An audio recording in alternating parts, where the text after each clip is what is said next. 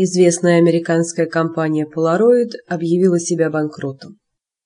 Такая информация появилась в международных средствах массовой информации в пятницу 19 декабря. На прошлой неделе компания опубликовала пресс-релиз, где говорится, что Polaroid планирует использовать банкротство, чтобы защититься от кредиторов и получить возможность продолжать свою деятельность. По заявлению представителей Polaroid, одна из причин банкротства – необходимость финансовой реструктуризации компании. Кроме того, банкротство связано со следствием в отношении главы Peters Group Worldwide Тома Петерса, которого обвиняют в мошенничестве на сумму в 2 миллиона долларов.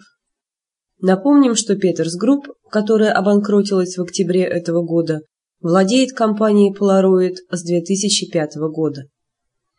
Представители Polaroid уверяют, что ни клиенты, ни работники их компании не пострадают из-за банкротства. Компания будет продолжать выпуск и продажу своей продукции.